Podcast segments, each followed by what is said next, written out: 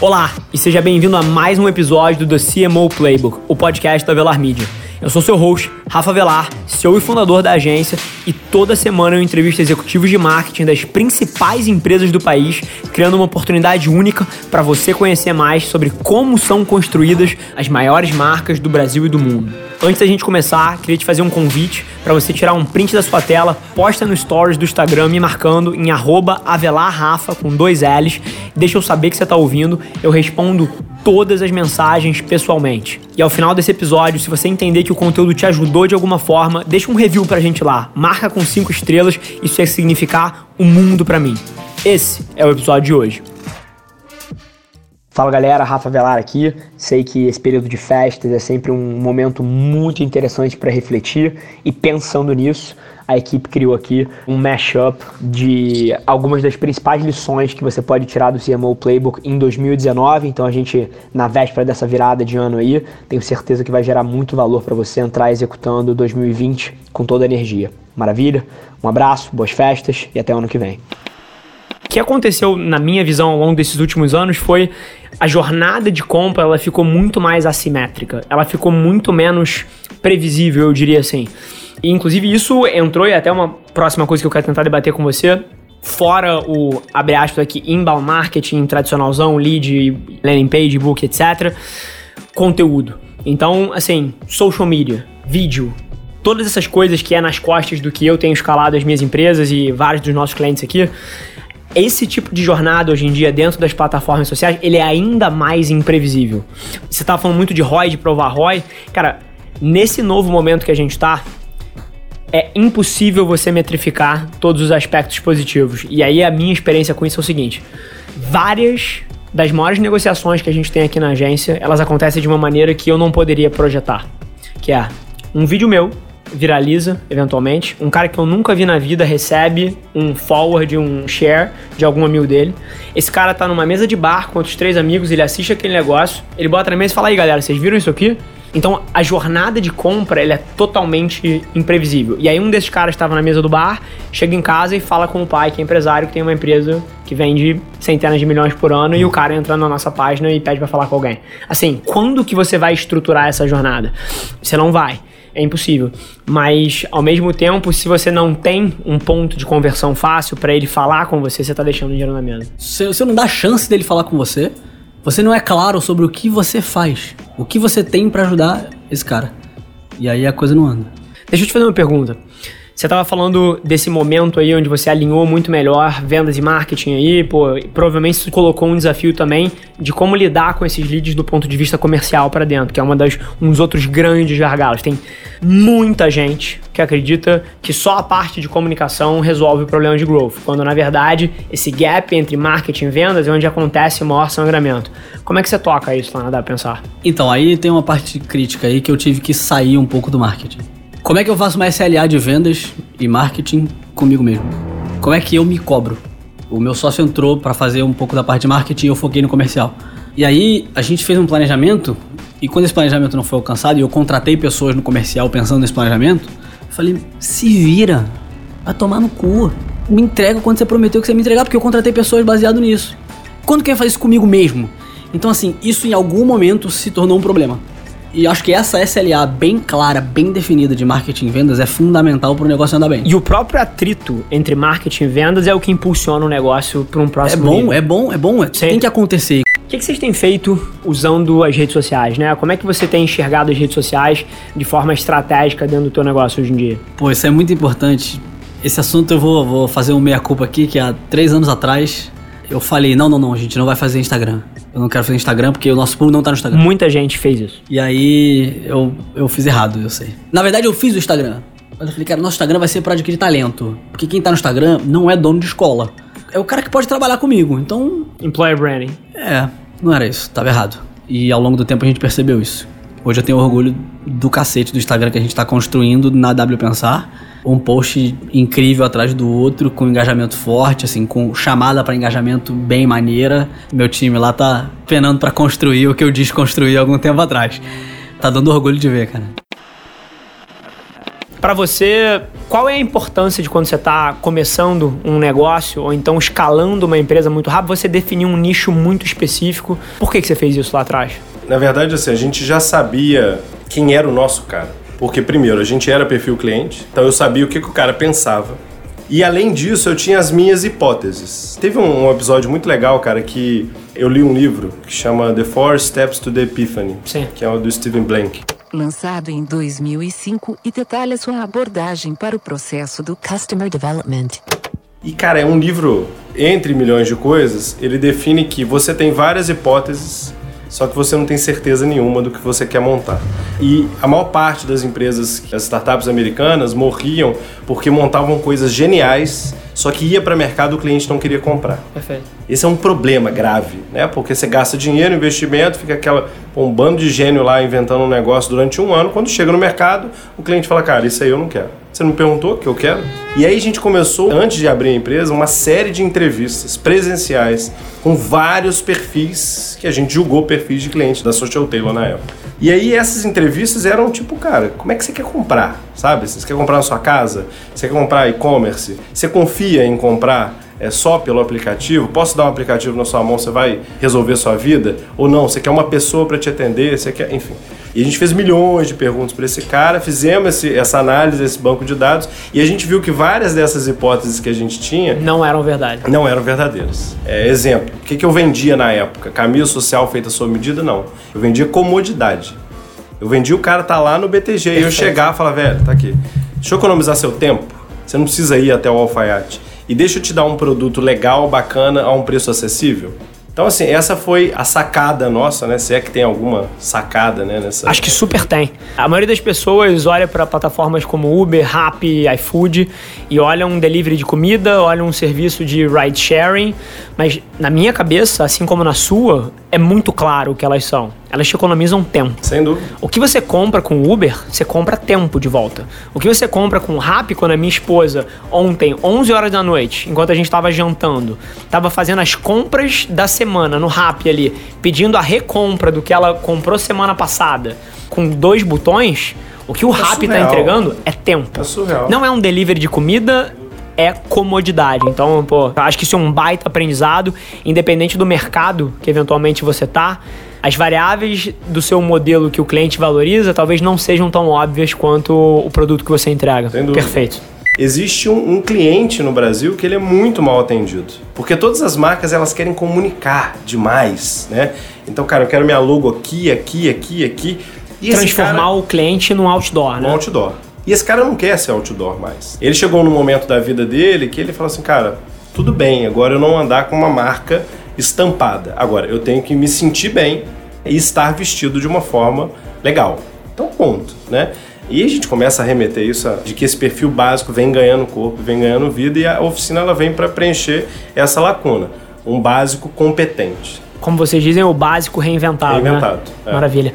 Você falou de campanha. Eu acho que esse é um dos assuntos que eu mais vou querer navegar aqui. Vocês têm uma campanha que, na minha visão publicitária, é absolutamente genial. Que é a dos limões à limonada. Basicamente, vocês trazem pô, pessoas reais, né? Pô, pessoas do cenário do empreendedorismo, pessoas uhum. que estão falando desse Brasil que dá certo, estão mudando o país que a gente vive, e traz as histórias deles numa interseção muito bem bolada com a história da oficina, com o que vocês querem imprimir no mundo como marca. Como é que nasceu essa campanha? Semana passada eu estava escrevendo um artigo sobre isso. Por que, que a gente usa empreendedores nas nossas campanhas? E isso surgiu de uma forma muito natural. Primeiro que a gente começou a olhar para esse cara como uma referência em estilo. Ninguém olha para o empreendedor como uma referência em estilo. A gente começou a olhar.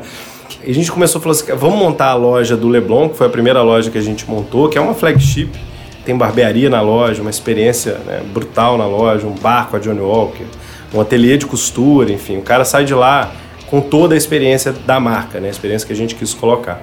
E aí, nesse processo de lançamento da loja, que foi agosto de 18, antes disso a gente estava pensando, cara, qual vai ser a campanha que a gente vai abrir esse negócio para o mercado, né, o mercado de varejo. E aí, né, uma conversa, né, a gente batendo papo, todos os sócios, falando assim, cara, isso, isso, isso, aí começamos a ter várias ideias, tinha tudo coerência né, com a oficina, mas nada tão forte assim. E aí um dia depois o Rony me liga falando assim, cara, por que a gente não usa os empreendedores nas campanhas?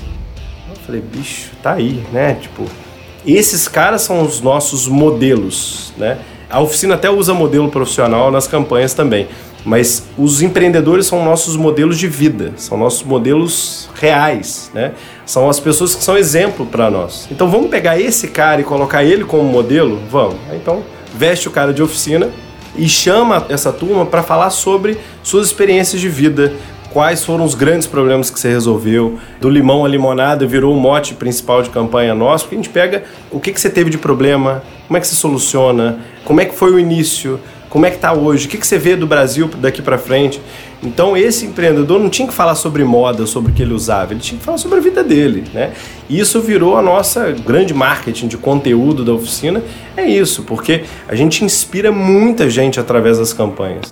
É curioso, mas a gente tava falando de China aqui. E lá na China, assim, se tem uma coisa que tá hypada, são os super apps, né? Enfim, Sim. seja o que o Alibaba fez dentro do segmento de e-commerce com o AliExpress lá, seja o que o WeChat fez dentro pô, do segmento de social, mobile payments e tudo isso. Como é que vocês estão vendo o super app da Magalu jogando dentro da estratégia da companhia para os próximos anos? É um trabalho de construção. A gente vem trabalhando para que o nosso aplicativo seja o aplicativo mais usado pelo consumidor nos momentos de sazonalidade do varejo e a gente vem conseguindo conquistar isso. Então, quando você olha os dados da EPN nas principais datas do varejo, o aplicativo do Magazine Luiza é o mais baixado. E dentro disso, a gente veio construindo e colocando categorias e novos sortimentos. Então, hoje o consumidor consegue comprar Omo dentro do aplicativo do Magazine Luiza e retirar numa loja física. Omnichannel verdadeiro. Verdadeiro. Né? Ele pode fazer uma lista de mercado com produtos de mercado que atendam ele, como ele também pode fazer uma lista de produtos de maquiagem ou de beleza, como ele pode fazer com compra de produtos de esporte. Até então, você tinha o Magazine Luiza como o olhar de uma empresa de eletroeletrônicos, eletrodomésticos doméstico e ela vem se transformando de fato em uma plataforma onde o consumidor pode comprar e aproveitar o número de sortimento que nós temos. O objetivo é que cada vez mais esse aplicativo se torne recorrente no uso do consumidor para que ele tenha um aplicativo do Magazine Luiza no seu celular. Super concordo, eu acho que isso vai de encontro com uma tese que é a minha tese, né? É a tese que a gente tem aqui na agência, que é uma vez que você tem uma marca muito forte, como é que você pode pensar para alongar o lifetime value desse cliente que já está na tua base, né? O cara já está na plataforma Sim. da Magalu, ele já compra eletroeletrônicos lá, ele já compra móveis. O que mais você pode facilitar dentro da experiência de usuário dele ali para alongar esse valor de vida? Sim. É um play genial reverter o nosso diálogo aqui para outro espectro dessa conversa, que é ao mesmo tempo quando você aumenta o sortimento da tua plataforma, você gera alguma complexidade também de execução, por exemplo, de estratégias de remarketing e tocar 12 milhões de SKUs é diferente de tocar 1 milhão de SKUs. Então, como é que vocês estão vendo mídia programática? E deixa eu viesar aqui a pergunta, principalmente para dentro do social. Então, como é que vocês estão usando Facebook Ads, Twitter Ads, LinkedIn? O que, que tem funcionado para vocês? Quais são os principais canais de aquisição de mídia de performance lá dentro hoje em dia? A grande vantagem hoje do Magazine Luiza ser uma empresa de 63 anos é que a gente consegue usar muitas coisas do digital para fazer inúmeras ações da companhia. Rafa, você abriu uma porteira aí que eu acho que você não gostaria de ter aberto, porque você falou da Magalu como uma influenciadora virtual, que é um play genial, você falou do canal de conteúdo, então, portanto, pô, o papel do social dentro de uma monetização via e-commerce. Inclusive, tem alguns aspectos soltos aí que eu queria explorar. Até trazendo uma curiosidade, o próprio canal da Magalu, ele foi tirado do chão por três grandes amigos meus, que é o, o João Pasleme, da Take for Content, Carlos Tio, que foi o executivo que fechou o projeto com vocês lá atrás, que inclusive hoje em dia é executivo aqui da agência, da Velar, e o Felipe Neto, eles juntos tiraram, junto com vocês, é o maior case de sucesso de um canal de YouTube corporativo. E aí eu queria puxar uma aspas para você. Muito se debate hoje em dia do ROI, de você ter uma audiência forte, de você ter uma estratégia de conteúdo significativo. O ROI para mim é indiscutível e acho que o meu ponto de vista, assim, as pessoas estão cansadas de consumir. Mas eu vou trazer da ótica de um cara que no fim do dia tem um PNL para defender, tem que vender, o e-commerce tem que crescer. Qual o papel de ter uma estratégia de conteúdo de redes sociais massivamente bem sucedida como a de vocês tem no ROI do seu e-commerce? Hoje ela é fundamental para o nosso negócio. Essa base que a gente construiu, tanto no Facebook, quanto no Instagram, quanto no Twitter, quanto no YouTube, ela é significativa. Elas são pessoas que estão inscritas, estão seguindo, estão acompanhando a marca Magazine Luiza. Quando você posta lá e quando você publica algo lá, você está gerando tanto awareness para a marca, quanto também visita para o seu e-commerce. A gente tem alguns cases de sucesso aplicados nas principais plataformas. A gente tem um case no Facebook que é o nosso famoso Black Post. O consumidor não sabia o produto que ele estava comprando e que era para de fato para a gente transformar a confiança que o consumidor tinha na Black Friday. Todo mundo falava da Black Fraud, nós criamos o Black Post no Facebook e ele foi um sucesso. A gente fez a primeira transmissão ao vivo na América Latina há uns anos atrás, quando a gente fez a cobertura da Liquidação Fantástica, que era a nossa ação já de varejo gigante, que já tinha bastante tempo, mas que tinha um pouco espaço no digital. E o objetivo era de fato trazer esse consumidor para dentro do, ambiente digital. E a gente usou o YouTube na época. No Twitter, a gente tem o famoso case do bug da Lu, com cupons aí de mil reais que inúmeros consumidores aproveitaram na madrugada. E que trouxeram, só para vocês terem uma ideia, no período mais de 100 mil instalações do nosso aplicativo, de maneira orgânica, ou seja, sem ter nenhum investimento em custo por instalação. Então, o social, quando você olha ele, teve vários momentos que eles ajudaram a construir a marca Magazine Luiza. E durante todo esse tempo, a Lu é a nossa influenciadora digital, e aí nós temos um time de redes sociais ali fantástico, que é comandado pelo Pedro Alvim, que vem construindo esse posicionamento dela hoje para que ela se torne uma influenciadora digital. No início lá, ela era considerada como vendedora e ela passou a, a ser uma influenciadora, ou seja, ela está influenciando a decisão de compra de um consumidor. Ela ajuda muito a gente a construir uma história de que o social leva tráfego de performance também para o ambiente digital. Perfeito. E é fantástico. Não sei se conseguir. Com certeza. E acho que você fez mais até do que só explicar o ponto de vista racional. Você trouxe histórias aqui. Você trouxe narrativas reais, onde as duas partes se relacionaram, né? Eu acho que é fantástico quando a gente tem um depoimento de alguém que, em teoria, é cobrado por performance, porque um e-commerce é performance. E que ao longo da sua história da performance do e-commerce fala tanto do conteúdo, fala tanto do social. Então, eu acho que é um baita depoimento. É um dos grandes desafios, eu acho, de todo mundo que trabalha nesse espaço hoje em dia, é eventualmente convencer algumas cabeças brancas do ROI de você Sim. ter uma estratégia de social media muito bem tocada. É, e mesmo na social media, do nosso lado, tem performance. Trazer pra gente um case de uma grande marca nessa interseção com esportes e eventualmente um, um, resultado de negócio que tenha vindo disso? Conta pra gente alguma coisa que vocês têm feito, que você tem visto de interessante aí no mercado. Eu acho muito legal um case recente que a gente tem com o Burger King. Maravilha. E a gente fez aí esse alinhamento do Burger King junto com a agência deles, a Trace Lock e também com o game Free Fire que é um fenômeno mobile gigantesco. Enfim, o Brasil é o maior mercado do mundo do jogo. Hoje você tem lá uma ação onde está dentro do jogo, então está embarcado dentro do game, que Nativo. realmente que é acessado por milhões e milhões de jogadores todos os dias. E você tem uma ação que converge para as lojas, onde você comprando um combo Whopper lá na loja, você ganha um código que você pode trocar por itens dentro do jogo. Então, realmente, esse entendimento de que existia aí um casamento entre a marca e realmente o jogador que come hambúrguer e que está lá o dia inteiro na loja, é, era algo que só precisava realmente fazer essa ligação e o sucesso é garantido. O case está indo muito bem, esse é um deles. A gente tem um outro que esse é super icônico para a gente, que é o trabalho que a gente fez com a Claro. Nós e também em conjunto com a mesma agência até por sinal, a gente fez um trabalho de que a Claro tinha um raciocínio na época até começou como net, né? Depois no meio do caminho Sim. virou claro. Ela queria voltar forte para o cenário de games. A gente lembra lá atrás e é super curioso porque eu tenho uma história muito com a NET, porque no final de 99, início dos anos 2000, quando eu já fazia campeonatos e torneios de esportes, a NET lançou o NET Virtua, a primeira banda larga do Brasil. E a primeira ação de marketing que eles fizeram foi comigo num torneio de esportes. Que legal. E é super legal, enfim, mais de 20 anos depois, eles começaram a arquitetar essa volta mais forte para o cenário e trombaram comigo de novo e desenvolveu junto esse produto mas foi muito mais do que só uma ação de patrocínio. Então, como eu disse, aí sim também foi um grande raciocínio que demoraram aí 14 meses de trabalho entre as três empresas, a Clara, a Tracy e a gente, culminando nesse que foi um lançamento muito importante, icônico para o nosso mercado de games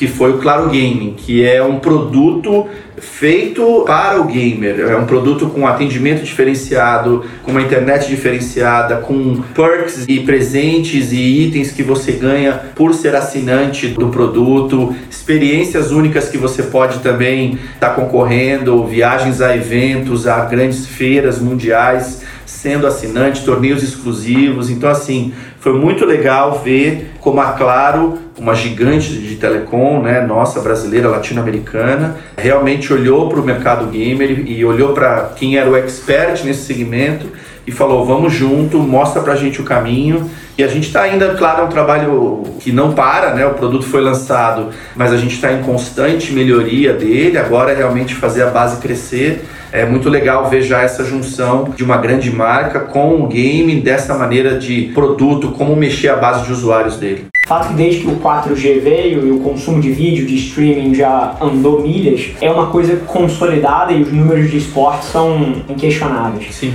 Dentro desse mesmo raciocínio, uma coisa que eu sempre gosto de olhar, toda vez que eu vou avaliar um mercado, pô, será que esporte é um mercado que vale a pena ser explorado? Eu tendo a olhar para duas coisas principais. Número um, a atenção do consumidor. Será que a atenção do consumidor está no mercado de esportes? E a resposta é muito óbvia sim, não é a minha opinião, a opinião do Léo, é, são os números. Sim. Se não me engano, a final de League of Legends ano passado teve mais usuários assistindo do que a final da Copa do Mundo da FIFA. Isso. Então o número tá aí. Número dois, o quão culturalmente relevante é esse mercado? Existe aderência na vida das pessoas, isso é uma coisa que as pessoas se importam. E o fato é que se você pega as estatísticas mais uma vez, o usuário médio de YouTube, ele assiste uma hora de YouTube por dia. O usuário médio de Twitch, que é a plataforma de streaming de games online, assiste 3.5 horas por dia de Twitch. Então isso tem aderência, isso tem relevância cultural. Então, na minha visão, é um espaço fantástico para as marcas estarem inseridas.